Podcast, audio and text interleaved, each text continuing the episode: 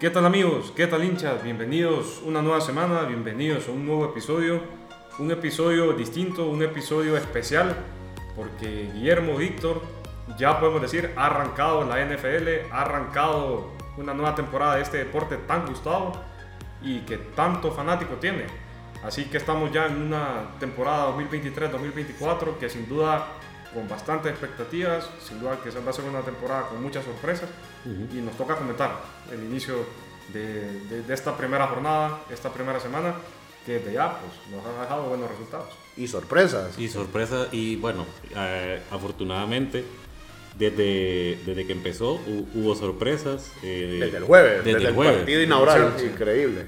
Entonces, bueno, la verdad es que los fanáticos de la NFL estamos súper contentos. Ya empezó también el fantasy, ya empieza la emoción de, de cómo te va después de la, de la semana 1 y luego ver qué jugadores puedes escoger, qué jugadores puedes quitar de tu equipo y así para ir tratando de armar ese equipo, de, armar ese equipo, ese, equipo y el y digamos el, y llevarte y llevarte el Super Bowl del, fantasy, también. No, pero fíjate que increíble porque eh, el jueves que empezó la temporada, el partido inaugural fue eh, Chiefs Lions y la, la primera sorpresa del año, pues, o sea, porque el, yo creo, vamos a estar de acuerdo, creo, el gran favorito nuevamente este año para llevarse el Super Bowl, pues son los Kansas City Chiefs. Y increíblemente pierden el partido inaugural. O sea, ya empezando la temporada en negativo, ese día, bueno, eh, durante la semana hubo una, una situación en los Chiefs que se lesionó Travis Kelsey. Correcto. Entonces eh, se confirma el jueves antes del partido que no, no va a poder jugar. ¿No lo tenés en el fantasy? No, por suerte no. por suerte no lo... No y, y, conozco a alguien que lo agarró en, en primera ronda y, y, está lamentándose. Sí, terrible. Entonces, em, el partido, bueno, se juega, el Kansas City Chiefs lo juega sin Travis Kelsey y yo creo que eso les afectó de cierta manera porque el, el, más del 90% de los targets, eh, de los pases completados que, que, ha hecho Patrick Mahomes son a Travis Kelsey. No, y es la arma, el arma ofensiva más importante de, los Chiefs, pues creo, y por lo que vos decís, eh, se entienden de memoria ya Mahomes y Kelsey y pues sí, al final eh, se lesiona la, la, lesión es de duración de duración media, con, con, digamos con cierta posibilidad y esperanza de que, de que pueda recuperarse pronto, pero es por lo menos de, de, un mes, alrededor de un mes. Sí, y el, bueno, o sea, en teoría los Chiefs deberían tener equipo suficiente para sacar los partidos, pues, pero eh, también te da un parámetro de que la temporada va a ser complicada Va a ser muy difícil y va a ser muy pareja. O sea, cualquier equipo te puede sorprender hay, en, que, un mal día. Ya hay que reconocer que los Lions, yo lo venía hablando el, el podcast anterior, los Lions la temporada pasada fueron de menos a más. Sí. De hecho, dejaron buenas sensaciones. Dejaron buenas sensaciones. De hecho, el último partido contra los Packers, que, que llegaron eliminados, no tenían nada que, que, demostrar ni nada, le ganan a los Packers en la despedida de Aaron, de Aaron Rodgers en, en, en Lambeau Field. Sí. Y este, este año van a Arrowhead, van contra el campeón y, sacan el resultado. Yo creo que la clave en este, en este equipo de los Lions es la defensa, comandada por Aiden Hutchinson, que es el defensive end de segundo año que, venía, que viene de la Universidad de Michigan. Partidazo, realmente que los, los, los guards de los, de los Chiefs no lo podían parar de ninguna manera. Y eso le generaba muchísima presión a Patrick Mahomes. Además, que no tenía su target número uno, pues. Correcto. Entonces, tenía, tuvo que improvisar muchísimo, hubo bastantes pases incompletos. De hecho, hubo un pase que un receptor lo pierde y termina en pick six.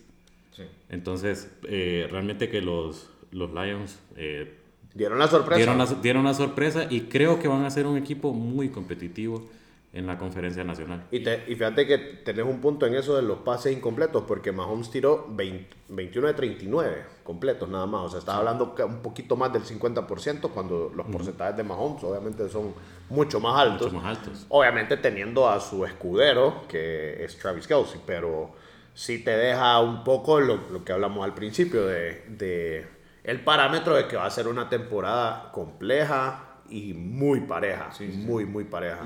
Y, bueno, después de esta, como primeros comentarios de esta introducción, creo que vale la pena, Víctor Guillermo, para todos aquellos hinchas que a lo mejor pues no son tan fanáticos de la NFL, que están eh, pues escuchando este episodio, da, hablar o comentar sobre qué podemos esperar, o sea, qué esperar eh, de, la temporada. O sea, realmente es una temporada de, pues, sí, de 32 equipos, ¿verdad? Los que participan en la liga. Y bueno, eh, ¿qué, ¿cuáles van a ser las expectativas? ¿Cuáles van a ser los mejores jugadores? ¿Qué esperar? Eh, cuáles pueden ser las sorpresas si, si, si hacerlo así. Entonces, no sé, Víctor, Guille, ustedes, pues más o menos. Fíjate que yo, yo lo dije antes de que iniciara la temporada, por ejemplo, el, yo miro a los Chiefs, o miraba por lo menos, como candidatos absolutos al, al, al anillo del Super Bowl, pues yo los miraba a ellos. Son Ahora, el principal favorito. Correcto. Ahora, ya cuando ves el, el primer partido, porque ni siquiera estás a mitad de temporada, estás iniciando eh, ya te da un, un, parámetro del, repetimos lo mismo, de que va a ser bien parejo. Yo sí creo que siguen siendo los favoritos. Creo que obviamente con Travis Kelsey el, el equipo cambia. El equipo cambia. Creo que Mahomes va a mejorar, ah, obviamente. Pero también, vaya, porque no hemos hablado de los demás partidos, pero por ejemplo los Bengals Vaya, los Chiefs pierden 21-20 con los Lions. Estaba hablando de un partido parejo. hablemos, de, hablemos de ese partido de los Bengals, porque los Bengals. Es una sorpresa decepcionaron hoy contra los Browns. No, y, una paliza. Se, se, hablaba, se hablaba de que eh, Joe Burrow venía, lesionado. venía, venía prácticamente lesionado, venía sin ritmo. Y digamos que se esperaba que iba a ser un partido más parejo de lo que en realidad parecía eh, eh, antes, por ejemplo, de, de, la lesión de Joe Burrow. Pero. Realmente que fue un partidazo de parte de Deshaun Watson, partidazo de Nick Chubb y principalmente de la defensiva de, los Browns, porque anularon completamente a Joe Burrow. Cabe mencionar también que creo, no, no sé, Joe Burrow cuando no está al 100 no, no, te, da esa, no, te da esa milla extra. Incluso eh, ya para terminar el partido lo sentaron. Me imagino también, ya ves que estaba perdido el, el juego. Sí, para arriesgarlo. Para, ajá, para que arriesgarlo si ya no, lo vas a, no, no vas a empatar, ni mucho menos. Sí. Eh, es una paliza, porque es 24-3, o sea, es una barbaridad. Y, pero vaya, porque hablábamos, ¿quién, quién es el otro candidato a pelearle a los Chiefs en su conferencia? Pues son los Bengals. Pues estaba hablando que los dos grandes favoritos de esa conferencia empiezan con derrota. Uno con peor sensación que el otro, creo yo. Los Bengals te deja una muy mala... Te deja muy mala sensación y con preocupación de que si no recuperas a Joe Burrow por lo antes posible eh, vas a empezar a sumar derrotas que al final te pueden empezar. Ahora, yo te voy a decir uno que yo tengo ahí escondido que me parece eh, que puede ser un equipo interesante, son los Dolphins, fíjate. De hecho, los Dolphins hoy ganaron, hoy ganaron, ganaron un partido muy importante contra otro buen equipo comandado de, por Justin Herbert, eh, que son los Chargers. Un partido que cambió, cambió de, de, de digamos, de ventaja de cada equipo siete veces. o sea, se adelantaban los Dolphins, se adelantaban los Chargers y así estuvieron. Y nunca fue más de, un, de, un, de una anotación de, de, una posesión. De una posesión, perdón. Sí. Y al final, digamos que a quien, a quien yo le llevaba fe, que de hecho lo tengo en uno de mis fantasies, la defensa de los Dolphins, decepcionaron hasta la última jugada donde lograron contener a los Chargers y, llevarse el partido al final. Sí. Pero partidazo, realmente que... Eh, y también algo bueno, una buena sensación para los Dolphins. Recordemos que el año pasado su quarterback titular, que estuvo a Tago Bailoa, se lesionó por conmoción, tuvo un montón de problemas, nunca pudo regresar.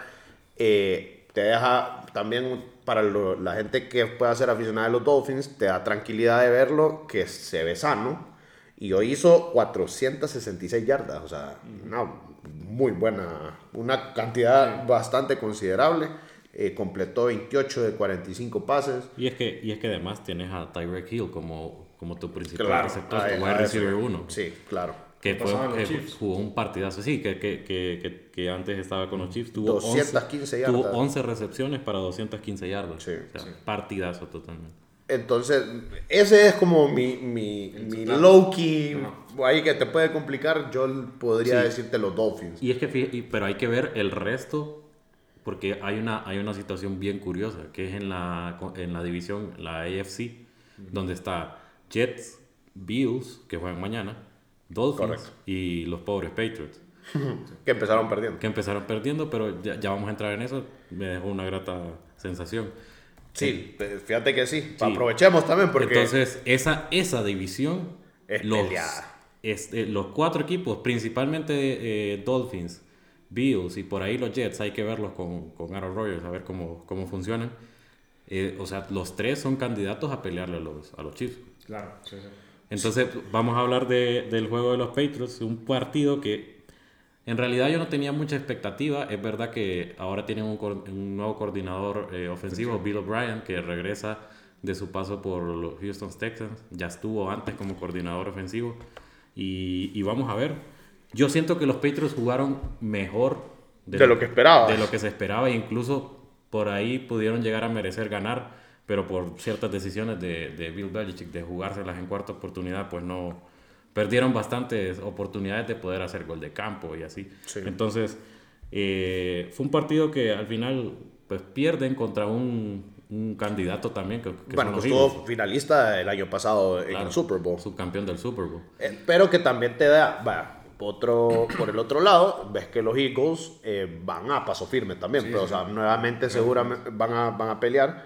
Eh, Jalen Hurts, un partido bueno. Sí, un partido No, fue nada fuera del mundo, no pero, brilló, pero cumplió. sí hizo 22 de 33 pases completos, más de que casi 67%, 67% de efectividad. Eh, y sí te da un parámetro de que es un equipo que nuevamente va a Y, luchar. y es un equipo que tiene buenas armas en, en, en cuanto a los receptores, con AJ Brown y Devonta Smith. O sea, Sí. sí, son- también. o sea es, un, es, un, es un equipazo. Ahora, mira, ahorita que estamos grabando, se está jugando eh, el último partido de hoy domingo, eh, Giants Cowboys.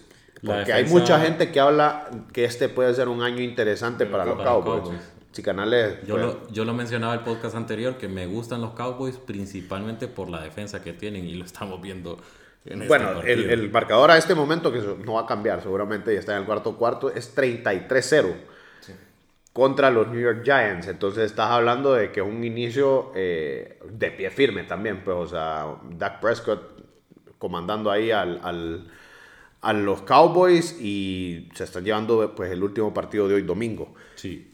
Eh, se habla muy, como decía vos, Víctor, se habla muy bien o, o de que puede llegar a ser un equipo interesante. Sabemos la historia de los Cowboys que a última hora y en la hora Siempre. definitiva siempre choke, siempre. siempre, Sí, pechean. Siempre pechean. Sí, Son, son un equipo pecho frío. O sea, antes, atrás quedaron esos años de los 90 donde este, eh, eh, ellos de los Cowboys brillaban y, y eran el equipo, el equipo de América. Sí, Correcto, claro. como se les conoce. Sí. Y mira, otro que me llama la atención, vaya, los 49ers también empezaron muy bien. Empiezan ganando Le dieron con todo a los, a los Steelers, 37. Sí. 37, entonces otro equipo que para, para ponerle el ojo, Es interesante, sí. sí, para ponerle el ojo, recuerden, la, la temporada pasada se quedaron en las finales de conferencia, Sí. si no me equivoco. Entonces, eh, también te da un parámetro de otro equipo que también tiene una gran defensa. y vaya, otro más o menos interesante, el post Tom Brady, los Buccaneers empiezan ganando también. Le dieron a la- los Vikings. una sorpresa porque los Vikings se esperaba que ganaran ese partido. En, re- en realidad, tanto Kirk Cousins como Justin Jefferson cumplieron, pero el resto del equipo, digamos que principalmente en, en- en el juego terrestre, no estuvo a la altura. Y realmente que un, un buen gane de parte de los, de los Tampa Bay Buccaneers. Sí, y eh, el otro, me imagino Ulises va a estar feliz hoy porque los Commanders, Los Commanders también ganaron. iniciaron ganando a los Cardinals 20 a 16. Otro equipo que ha sido muy interesante desde la, desde la pretemporada. Sí. Entonces, para... Es lo que te decía al inicio, pareciera que va a ser una temporada bien, Bien, pareja. bien O sea, pareja. porque ya, o sea, tener dos de los candidatos, Chiefs y Bengals, que empiezan mal, pero que vos sabes que van a levantar seguramente, eh, más todos los demás equipos que hemos mencionado, que, que igual es de ponerles el, el Sí, ojo. va a pues. ser difícil que veamos equipos con más de 14 victorias. Sí. Yo creo que, que ser- 14 el, el- el equipo que logre 14, por ejemplo, va a ser el equipo que va a ser el primer lugar de, de conferencia. Y los Colts uh, no levantan. No, y hoy empezamos perdiendo.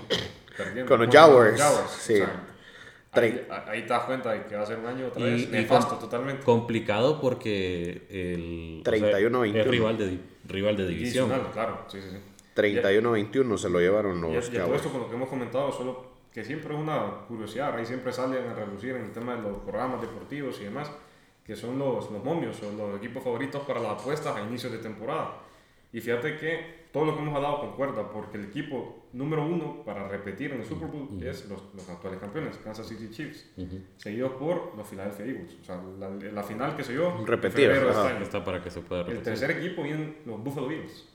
Tercer equipo para, para poder Que figurar lo, que lo hablamos que los Buffalo Bills son, sí, son siempre candidatos. con Josh Allen. Aunque yo este año, mira que no le llevo tanta fe, pero vamos a ver Sí. qué tal qué tal el juego. de Los Bills debutan mañana a todos. Debutan mañana con partidazo, porque los debutan Jets. contra los Jets de Aaron Rodgers, que seguramente van a ser un equipo más fuerte. Eh, también, es cierto, es interesante ver ya a Aaron Rodgers en su nueva etapa, que ha levantado mucha expectativa ver, ver después de tantos años en los, en los Packers, Sí. ver qué tal se desenvuelve en los, en los Jets, En los Jets. que llevan años también ahí, Y un si poco no- en la calle de la amargura. Correcto, y es el, el verdadero reto, pues si es capaz Sí. de levantar, levantar ese equipo. Tal vez como Tom Brady lo hizo con Tampa Bay. Sí. Correcto. Más o menos. Preocupante el panorama para los Patriots realmente en esa división. Yo in- insisto y recalco para los, para los aficionados de los Pats, no nos ilusionemos. Es verdad que el partido de hoy dejó sensaciones positivas, pero Un espejismo. ¿no? es- está pintado ese cuarto lugar de división. Ya la cantaste de ahorita. Desde ya la canto. Sí.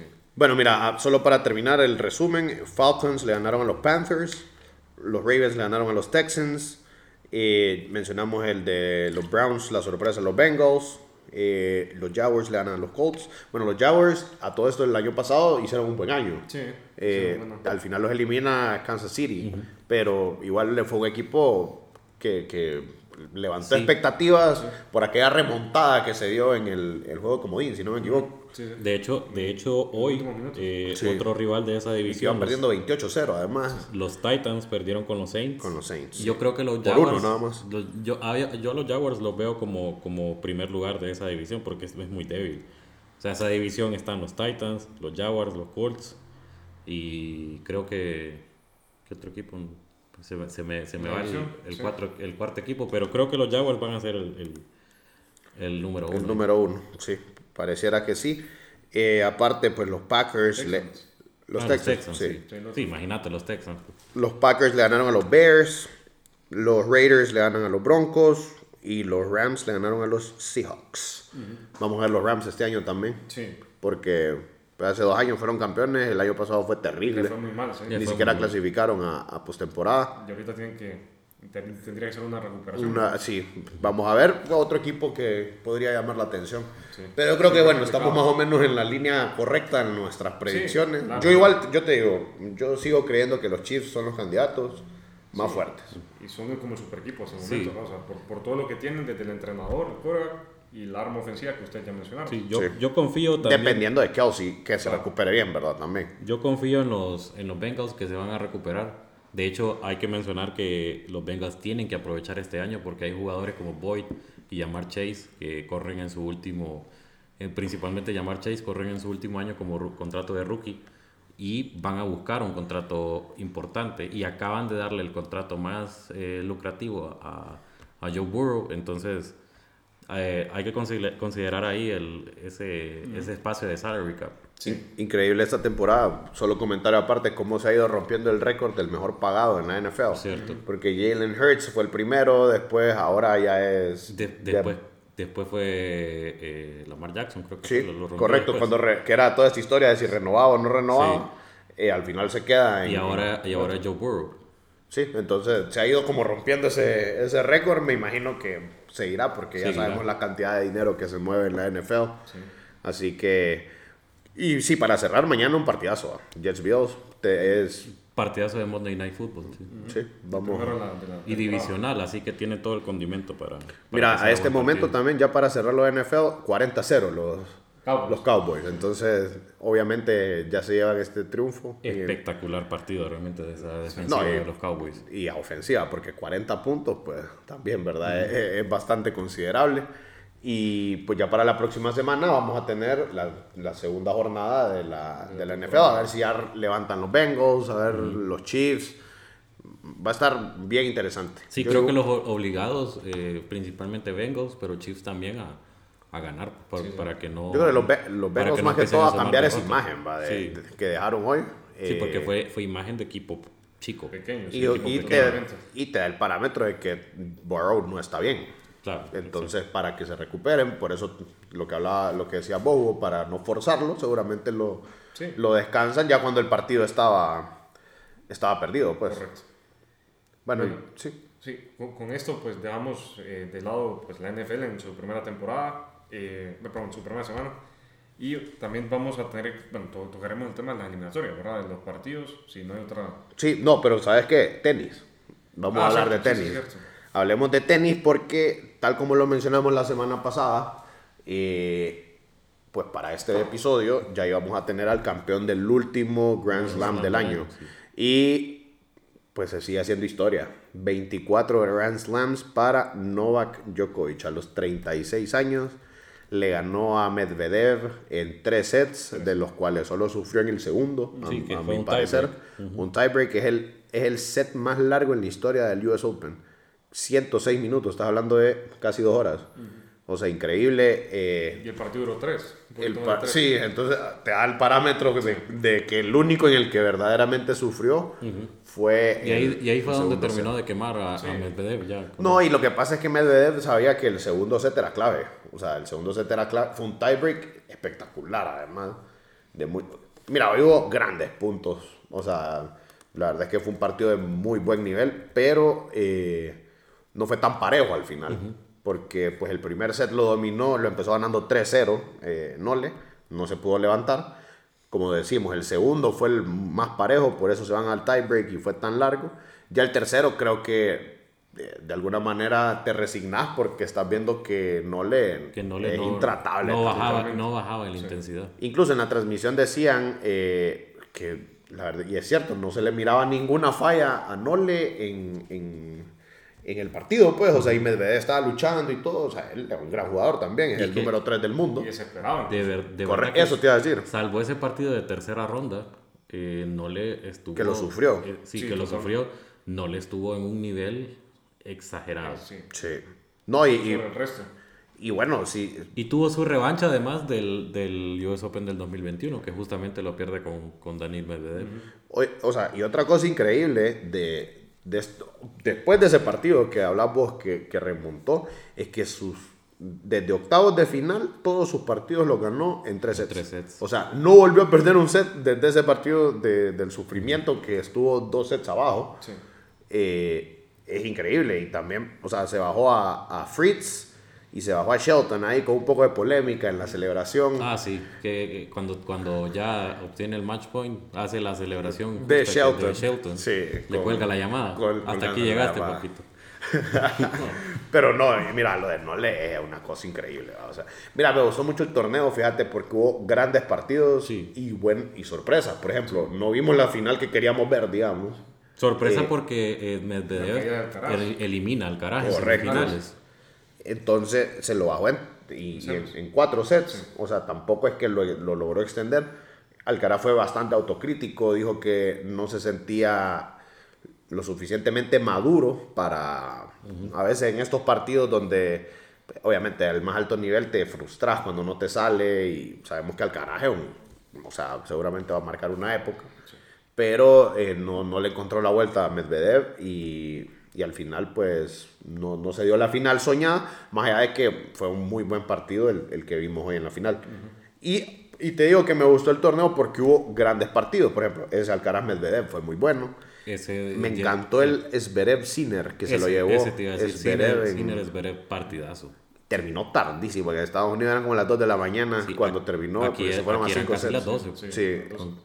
Sí, sí, O sea, sí, el part- partidazo desde de, sets. de cinco sets. Creo que fue de los pocos eh, ya en las últimas rondas que, que se fue a cinco sets. Sí.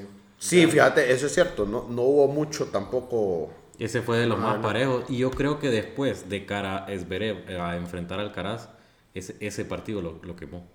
Sí, claro, porque, bueno, y Alcaraz se lo llevó en tres sets, En tres eso fue en cuartos de final.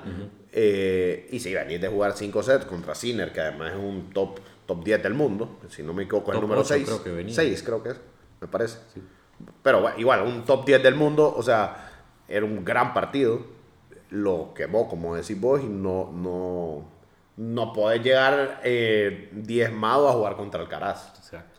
Claramente se dio 3 a 0 y, y a dormir. Y gratas sorpresas también, por ejemplo, el, el caso de Ben Shelton. Sí, colgando llamadas, pero... Digamos, hay, hay pero algunas personas que no, no les cae bien su actitud. Sí, es un poco bad boy, es ¿va? un Le, gusta. bad, el- Pero yo el- creo que es, es- está bien. Mientras Nick Kyrgios no, no se recupere, pues Ya. Va a volver, tener, tengamos, podemos tengamos tener fe. a Ben Shelton. Sí, 20 va. años Shelton y se metió en semis. eh, va, bien este va a chavo. subir mucho en el ranking porque estaba número 40 y pico, 46, Y ti- 47. tiene, tiene un servicio, un, un saque Sí, no, la- espectacular, potente. zurdo. Además, entonces, usualmente los zurdos se ha visto que son muy buenos jugadores. Shelton se bajó a Tiafoe, por ejemplo, que fue un partido entre locales, los dos gringos estadounidenses. Eh, la verdad, buen, buen papel de los locales. De los locales. Todos estuvieron en las, en las fases definitivas también. Porque si, si, nos trasladamos ahora a las mujeres, Sí. que sí, eh, que sí, por ejemplo, lo, lo que ganó una local, pues, Coco, Coco Gauff. Coco Coco sí. que con 19 años ganó, ganó Bueno, Ganó número Slam. 2. Le ganó Ah, a ah, Zabalenka. uno, ¿verdad? Sí, a Zabalenka. a Arina Zabalenka.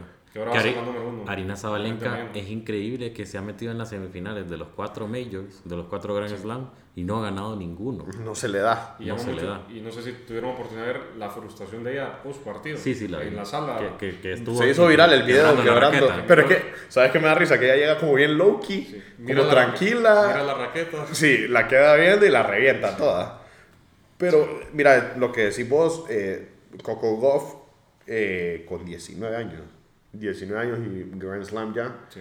eh, es de las perlas, como dicen, Sí. a ver si mantiene el nivel, obviamente, porque hemos tenido así, vaya, por ejemplo, Osaka fue en su momento, En su- su momento. pintó para hacer un... De ahí, por ejemplo, esta, la británica Raducano, que ganó en 2021, pues Y no- se, ha perdido. Se, pues. se cayó totalmente. Se Se, salió sí. del radar Sí.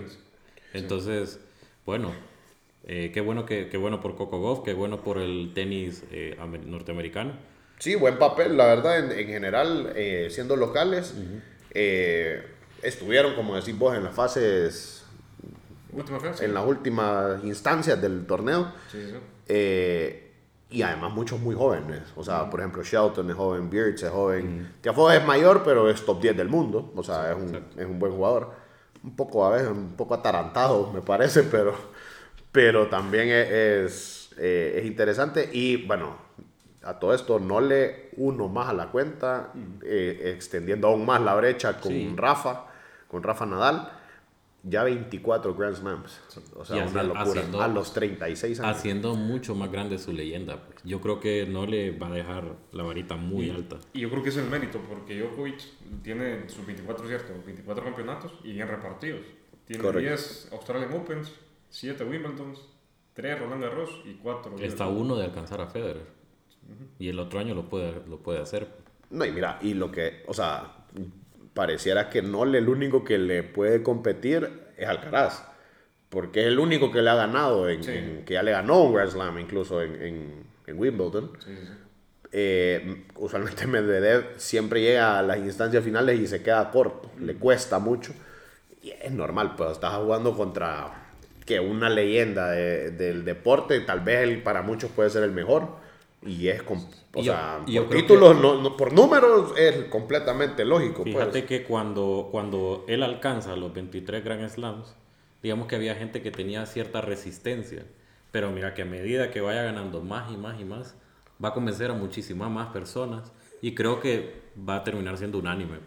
Fíjate que sí. Por, Por- estadística, Lo- los números no mienten, como dicen. Entonces, si es por número, el más grande es, Djokovic, es totalmente. Obviamente hay, hay, eh, Ya por, si es hay por gustos, talento, pues. por romanticismo Claro. y qué sé yo. Sí, mira, esa es la gran discusión. Se dice que Federer es el que cambió el juego, el más elegante que ha habido. Yo estoy de acuerdo. Rafa es el guerrero absoluto, pero para mí no es la combinación de los dos. Porque el físico... Y mira, otra cosa, a mí es- porque pongámonos en el punto de Nadal a los 36 años o, o, o Roger Federer cuando tuvo 36 años, no estaban a este nivel. No. O sea, lo de no le, no le se ve entero. No le pareciera que tiene que dos años, tres años más al más alto nivel. Sí. Es un físico privilegiado, llega a pelotas imposibles, hace puntos imposibles y pues sigue siendo clutch porque además, eh, pues otro Grand Slam, pues 24 y, lo- y lo a la otro- cuenta. y lo que supone, ¿verdad? Porque cuando vos ves que te enfrentas a un Djokovic, mentalmente. Vas va perdiendo ya. Sí, Sí. de acuerdo. Y eso se mira ahorita en, en- en la- en este, en este tema del tenis. Pues, o sea, me, me, me, me da a mí la sensación de que tal cual, como ustedes lo mencionan, guerrero y todo, pero se termina mentalmente cayendo en el Sí. partido. Y Djokovic ahí, pues, Y es que eso tiene Nole, que es como te da, digamos, ilusión. Ah, Estás jugando bien, Sí. lo llevas al tiebreak, lo- pero te la rompe en dos segundos porque te gana ese, te lleva 2-0 en una final de Grand Slam. Y es que es muy complicado. algo que, algo que quiero, quiero darle a Daniel Medve- Medvedev es que, digamos, su personalidad, digamos que no, es, no contagia tanto como con la del resto. O sea, el Medvedev tiene una personalidad Es un, poco, frío. un poco fría y arrogante.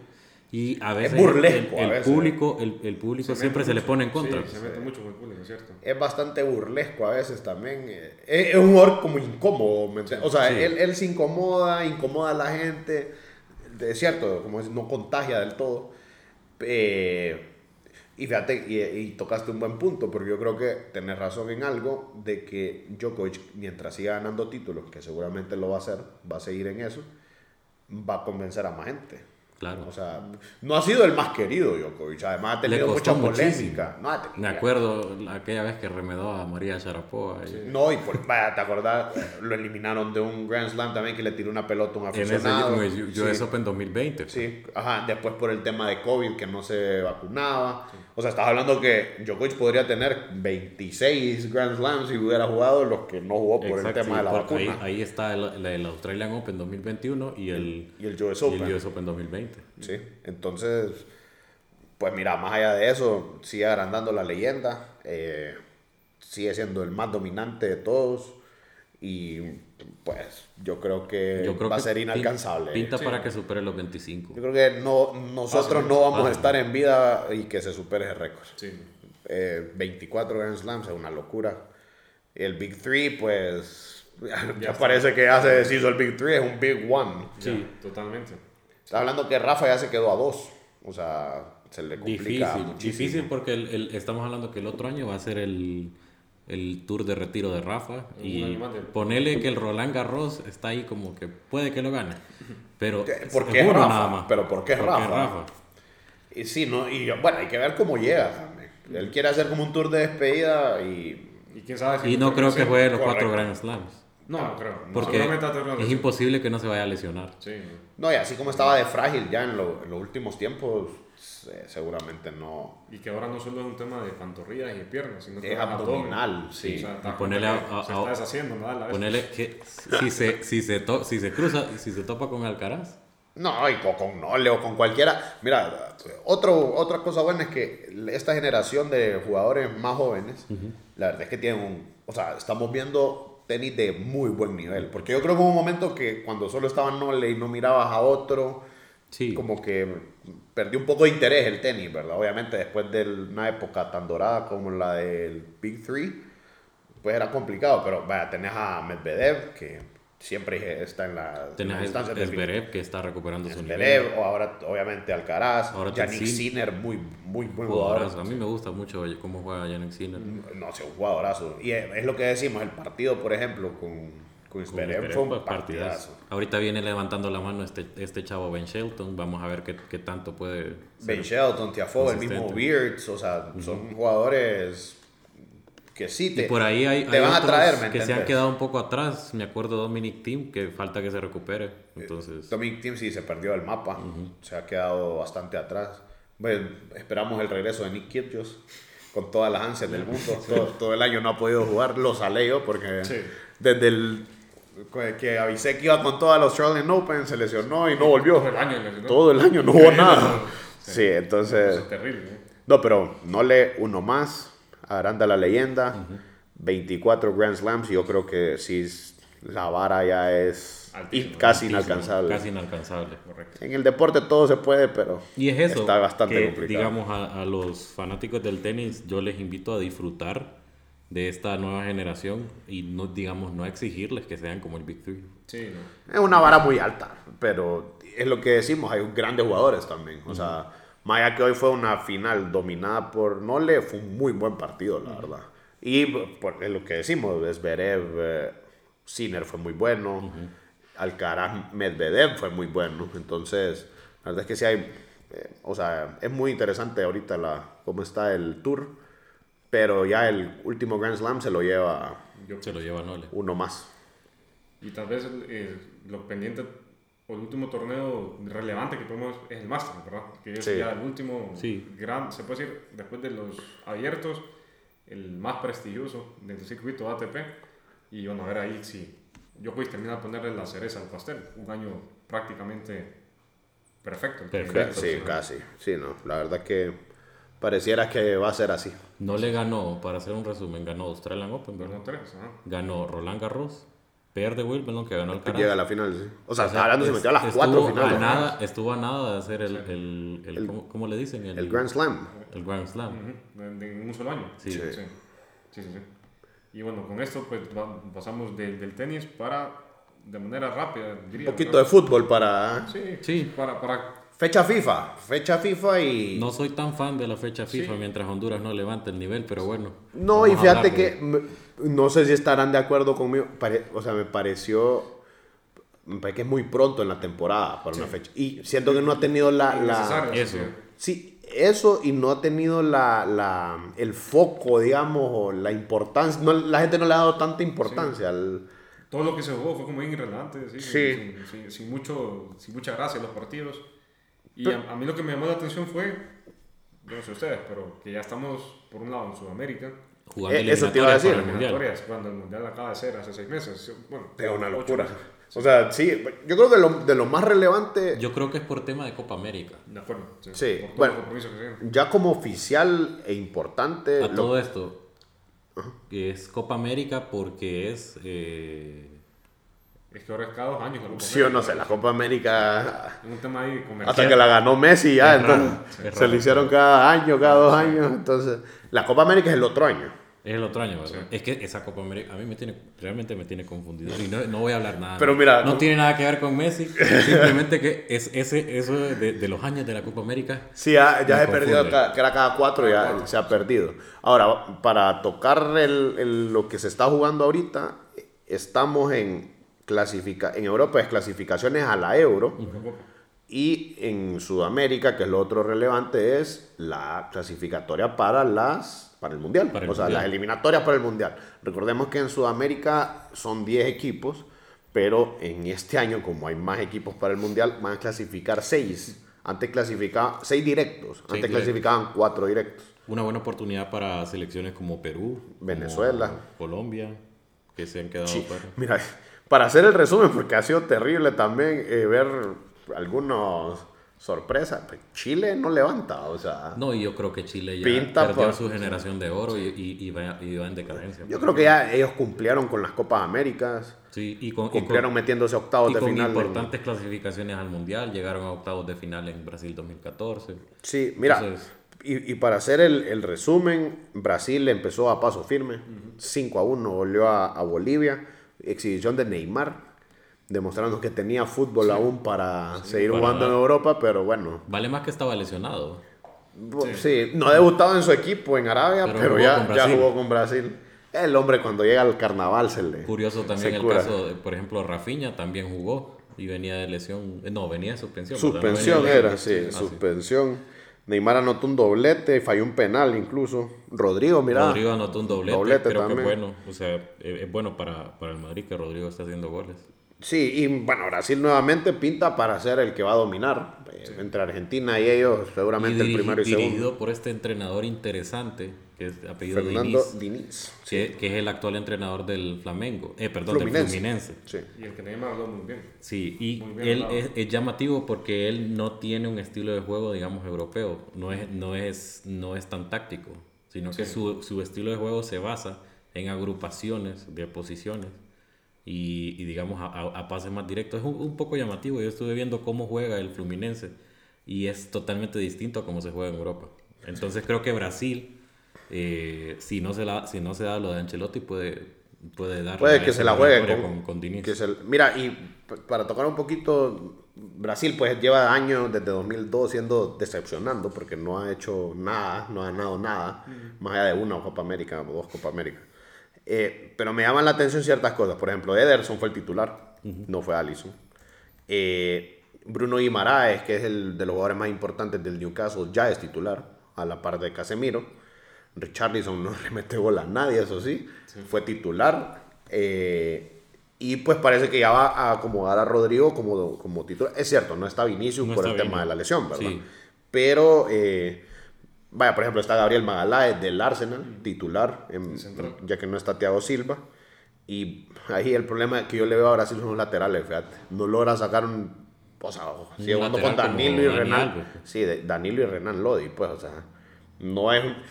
Yo de- lo dije desde el mundial pasado que ese era el punto más débil de Brasil. Y por eso los eliminan también, por esa jugada de, en el. En- sí, en- Contra Croacia. que la pierde Fred. Sí. Otro interesante, Uruguay, con Bielsa. El debut oficial bien- de Bielsa, bien muy bien. Uruguay. Y con un poco de polémica porque limpió a, los- a las leyendas. A Luis Suárez, a, Cavani. a Cavani, a Muslera. O sea, hoy sí se hizo la renovación que tantos años ha pedido el fútbol uruguayo. creo Pero mira que, o sea, línea por línea, salvo Araujo, que hay un tema ahí de que parece que no quiere ir a la selección o, o no Pero sé. está con lesión también, Pero- se supone. Pero, pero, o sea, yo el otro día estuve viendo que no, hay, no ha llegado a ninguno de los. del- no estuvo en ninguna fecha FIFA de las eliminatorias y no, no pudo jugar el mundial. Entonces es curioso el caso de Araujo, pero por ejemplo, no se le está dando, no está teniendo- porque línea por línea tiene grandes defensas porque está Araujo. Creo en que el mediocampo pu- tiene Valverde. el punto más débil, me parece a mí, es la defensa. Sí, O sea, los centrales. Sin Araujo Sin es una defensa de medio pelo. Pero, por ejemplo, interesante, vuelve Naitan Nández, el exjugador de Boca, que no estuvo en el proceso anterior por problemas legales, pero ya regresa. El medio campo me parece increíble, Eh, porque Nico de la Cruz, Nico Valverde. de la Cruz, Valverde y Ugarte, que la está rompiendo en el PSG, PSG. que fue de los fichajes importantes que hizo el equipo de Francia. Adelante, la Darwinette, obviamente, el nueve titular, además. Sí, eh, Y tiene que ser titular. interesante, llaman a Facundo Pelistri, que es este jugador joven del, del Manju. del, del United, que no tiene mucha participación. pero- Eso. pero no, no le da mucho minuto. jugador, pues. Y el portero es de, la- de los de sensación en Sudamérica, que es Rochet, que es el del Internacional, que fue figura contra River Contra en, River, en la serie en la. Libertadores. Interesante porque pues Bielsa parecía que ya no iba a estar, no iba a tener otra oportunidad así por tema edad o lo Sí. que sea. Pues mira, ha empezado bien, 3 a 1, no es normal Uruguay tampoco que gane tan solvente. Sí. Y Chile- los partidos de Uruguay 1 a 0 son, ya. son 1 a 0. Sí, y 2 a Chile 1. se desploma, ¿va?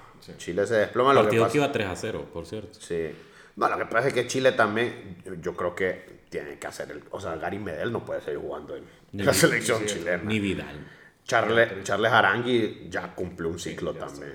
o sea, lo que pasa es que no han logrado hacer la reno. Ellos sí no han logrado encontrar nuevos jugadores. Porque Los sustitutos de ellos. El único que encontraron fue aquel brit- británico Pereton. Bereton, pero que no es un.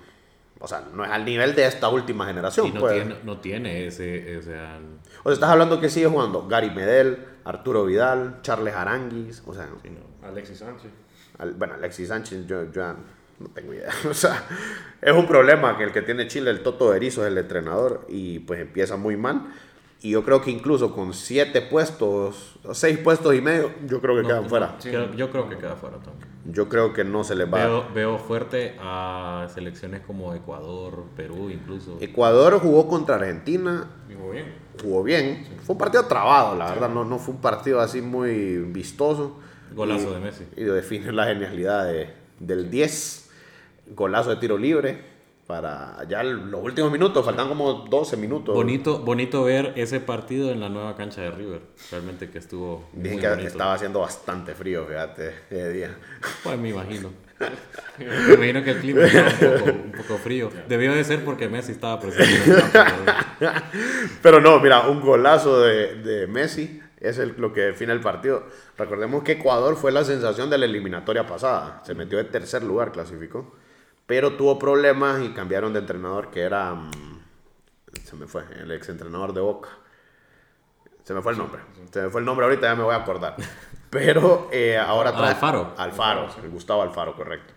Trajeron a este que era el entrenador de Qatar, a Félix Sánchez.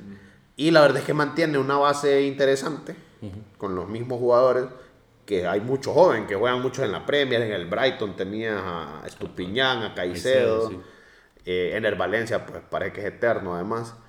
Y Yo creo que es un equipo que sí, ese equipo sí lo veo sólido, mira. Pero, pues, perder contra Argentina de visita no es, no es un resultado escandaloso No, tampoco. y perdés 1 a 0, pues es un, es un Sí, resultado no, y que te sí. puedes presupuestar. Y el, el gol es una genialidad, pues, o sea, no es nada... Sí, de no ser por ese tiro libre, quizás hubiera quedado 0 a 0. Seguramente. Ahora, y, Argentina manteniendo la base de campeona del mundo. El único cambio es Nico González, que jugó en vez de Di María. Y Lautaro. Eso sí, sorprendió Lautaro de titular sobre Julián. Lautaro está teniendo un muy buen año. O sea, la verdad es que Sí. justificado también está. Entonces, llama la atención eso. Y por otro lado, pues en, yo creo que ahí nos quedamos en, en Sudamérica y en Europa, pues ya iniciaron las, las eliminatorias para la Euro. Ganó Francia, para no perder la costumbre. Bueno, pero golazo de Chouameni. De hecho, me dio un gol. Ay, sí, fue- Qué golazo, la verdad. Y en el mismo grupo, eh, Holanda le ganó a Grecia. De ahí otro resultado interesante. España humilló a Georgia A Kvaratskhelia. Si le metió 7, si no me equivoco. 7 a 1. Sí. O sea, una goleada. Morata, un triplete. Ah, dato interesante. La mano. Lamin Yamal Anotó rompió su dos récords, dos récords el mismo día. El más joven en debutar y el más joven en golear. Sí. Aprovechó el, el partido que tuvo, obviamente, Super One, Fati, ¿no? a Gaby. Ah, vale. A Gaby, que era el que tenía el récord. Eh, sí, y le metió 7 a 1 a Georgia. Que Hat-trick de Morata. hat-trick de Interesante. Morata. Increíble. Y a todo esto una España que es segundo lugar en ese grupo. Sí, estaba Porque tiene dos Escocia. partidos menos, pero igual. Bueno, pero igual con, con esos dos partidos no, lo, no alcanza Escocia. perdió con Escocia. Sí, o sea, con esos dos, si lo ganara, se pone, llegaría a 12. Escocia tiene 15. Pareciera que Escocia va a comandar el, El grupo. el grupo. Francia en el grupo de Holanda, eh, primero y segundo. Grecia, Irlanda y Gibraltar no tienen nada que hacer. Bueno, aunque Holanda con Grecia están empatados en puntos, con un partido menos Holanda. De ahí Inglaterra, Inglaterra empató con Ucrania, pero de visita ya la había ganado y pues, Sí, sigue en primer lugar. Correcto. En- de ahí tenés a Turquía, líder del grupo D, pero Croacia segundo con dos partidos menos. Entonces, Ahí va a ser la pelea entre Croacia y Turquía. primero y segundo, sí. De ahí no, no hay mucho. Ya, ya podemos ir viendo como, como Tendencias. tendencias de quiénes van a clasificar. Portugal está casi fijo ya, mira, tiene 15 puntos. Ni siquiera ha recibido goles. O sea, Cristiano estuvo en la convocatoria, fue titular incluso. sí. Portugal ganó 1 a 0 con gol de Bruno Fernández, por cierto. Bueno, es- sí, no, De, de los grandes equipos, pues. de- que no tienen que tener problemas para llegar a esto. no deberían. No deberían. Y bueno, eh, llama la atención, sí, por ejemplo, Italia. Empató con Macedonia del Norte. Italia no levanta cabeza. Italia que está muy complicado. Italia Y bueno, que con cambio de entrenador y ahora es Paletti. Spalletti ahora sí eh, está de tercero ahorita. Nada más que tiene un partido menos que Ucrania y lo empataría. Y llama la atención que ahorita la esperanza en Italia es este argentino. Sí, Retegui. Retei, que juega en Tigre. Ah, Jugaba no, en Tigre. jugaba en Tigre, ahora juega en Genoa. En el Genoa, es correcto. Y es que la verdad es que vos ves el, la, una alineación de Italia y no hay... No hay muchos. sí, sí. Lo mejor creo que yo, creo yo que tiene Italia es el mediocampo. Sí. Es donde más opciones tiene. Varela, Locatelli, Berratti. Sí. Pero tampoco es un... No es que hay- no sobran los jugadores. No pues. goza, no goza de una generación joven ahorita. Tanto que nos nosotros, ¿no? Y Italia está igual. Eso es Sí, cierto, es cierto. Al suave nos podemos tirar tres mundiales sin clasificar, igual que Italia. Bueno, Sí. lo que pasa es que Italia, cuatro copas del mundo. no. Pero mira, yo te voy a decir algo, ya si Italia no clasifica ni a una euro, o sea, Eh, ya no está ya, o sea, eh, Ya es que mira, Italia tiene de un una problema. decadencia de, Total, sí. No, pero abs- ajá, absoluta. de pasar de una selección A a B. Sí. No, y a todo esto, recordemos, Italia es el último campeón de euro. Exacto. O sea, le ganó a Inglaterra en 2021, 21. la Euro 2020 por COVID, lo que sea. Eh, o sea, de ahí te quedas fuera del Mundial. Ya te, has- te quedaste fuera además del 2018. Sí. No, eh, te quedas fuera de la Euro, deshagan y vuelvan a hacer todo de la Federación Italiana de Fútbol, Sí, porque, definitivo. o sea, no, no levanta, es increíble. Sí. Yo creo que Spalletti es un- fue una buena elección. Eh, Y además que estaba libre. estaba libre porque sale del Napoli, pero tiene que trabajar fuerte. Preocupa un poco, a mí me preocupa un poco a Italia. mí me encanta la selección de Italia, ha sido de mi favorita siempre con, con Argentina. Y sí, es- o sea, lo que pasa es que vos te quedas con esas generaciones gloriosas de, de inicios de este siglo, Sí. finales del siglo pasado. Piero, Totti, Gigi Buffon. Sí, Canavaro. Canavaro, sí. No, Nesta, o sea, tenías para tirar, Pirlo, tenías para tirar al cielo y los, los jugadores de ahora no, no le dan ni a un talón nada de- que ver. No, en tema talento. Entonces sí, preocupante lo de Italia. Esta semana vamos a tener igual jornada en todo, sí. eh, tanto en Europa como en Sudamérica. Y también aquí en Y para hablar un poquito de nuestra querida nuestra selección querida nacional. selección de Honduras, que digamos que se le ven cosas distintas. Se ve un poco la se mano le de ve un rueda. volumen de juego mejor y Sí. se le ve un parado táctico en defensa también eh, Un interesante. sentido, sí. Un sentido claro. Se nota la mano de rueda. quitando, de hecho, quitando el gol que nos mete este Gray eh, de Jamaica, las- de- la selección estuvo bien parada. Y yo creo que desaprovechamos, fíjate. Tuvo un par de jugadas. tres jugadas La de claras de Palma, que, que la quiso picar. Esa, esa es la Esa la. Ajá. Bueno, Mira, y otra cosa, nosotros tenemos una maldición en Kingston, en Jamaica, o sea, no hemos ganado nunca, son nueve partidos si no me equivoco, Sí. no hemos logrado sacar nunca una victoria. Jamaica tenemos cinco derrotas seguidas. Sí, Y Jamaica candidataza a, a meterse directo al mundial, pues, o sea, totalmente. Ten- tenés una generación que va toda en Inglaterra, pues, o sea, Pero digamos que de cara al- a lo que queda de esta Copa de Naciones, que está un poco raro el formato, porque se parece a la Copa Centroamericana. yo te voy a decir algo, yo estoy bien confundido, Pero yo debería de Honduras ganar todos los partidos que le quedan. pero igual no, es- no necesariamente vamos a clasificar. Sí, es raro. Sí, vamos con Granada ahorita, ¿cierto? Es, es raro por- eh, pues, y, y y es peligroso porque hay que ganar eh, y hay que ganar rápido, porque de ahí te puede pasar lo que le pasó a Olimpia con este tipo de formatos. Bueno, el, para seguir con el tema, el martes es contra Granada, la segunda jornada de la Nations sí. League. De- de- sí, Copa de Naciones, no sé, ya, es que ya ni sé, tanto y- torneo. Y regresa la H al, al Nacional, al Chela Tucles. Regresa al Nacional, eh, ya después del cambio de engramillado y todo, eh, Vamos a ver qué tal. vuelve. ¿Hay cuántos años no hay un partido? Yo creo que el último fue uno con Jamaica, fíjate, en el, pre- en el periodo de Suárez, si no me equivoco, sí. que ganamos gol del Rorro, me Sí, sí, acuerdo. sí. Para esas eliminatorias. Para, Bras- para Brasil fue eso. Para Brasil. Para, o sea, estás hablando casi Brasil. 10 años sin fútbol. De selecciones. aquí De Brasil. selección. Aquí. Sí. Sí. Mira, nosotros nos queda jugar contra Granada y en la siguiente fecha FIFA de octubre jugar contra Cuba dos veces. Raro, ¿ah? Raro, Raro, raro, formato, la verdad. De ahí por otro lado tenés Panamá y Guatemala comandando ahí el grupo A. Jamaica, pues por ahora comandando el, el, el B, en el que está Honduras. De ahí pues, no ha habido mucha sorpresa tampoco. Pero como decimos, hay que ganar pronto, ¿verdad? Porque Sí, Te es que este tipo, te este puede tipo de formatos, este tipo de, de formatos No te dan margen de error. No te dan margen de error, correcto. sí, entonces... Y hay que aprovechar tus partidos de local. Y este es uno que hay que aprovechar y hay que, y hay que golear. Correcto. Hay- se tiene que encontrar Honduras con el gol. No, y hay que golear lo que queda también. O sea, a este punto creo que ya, ya no hay... No creo que... Te No, enfrentaste hasta el Real más fuerte. Exacto. Todo lo que es- venga ya- tiene que ser. y, ya estando en el Nacional, con un clima, ponerle un poco una noche fresca, eh, Honduras debería de meter por lo menos tres goles. Sí, con una mejor cancha, en teoría. En teoría. No, y con, mira, se notó, eh, yo estoy Se de nota acuerdo, la se- diferencia. Tenés mano, o sea, se nota Sí, la sí. mano del entrenador. Sí, claro. Te- Es poco tiempo el que tiene, el que tiene rueda. Pero se le ve un volumen de juego diferente ahora.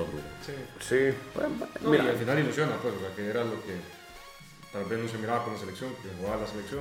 Hay una, li- hay una ligera ilusión Sí, por el regreso de creo- Rueda creo y, sí. y yo creo que, que está bien, pero también se tiene que ver en los resultados, principalmente en Claro. estos de local. No sé. claro, claro. Entonces, bueno, con esto nosotros damos por cerrado esta semana. Eh, ha sido para nosotros un gusto, hincha, que nos hayan acompañado hasta aquí. Y como siempre, nos estaremos escuchando en la siguiente semana para seguir hablando de esto que tanto nos gusta, como son los deportes. Hasta luego.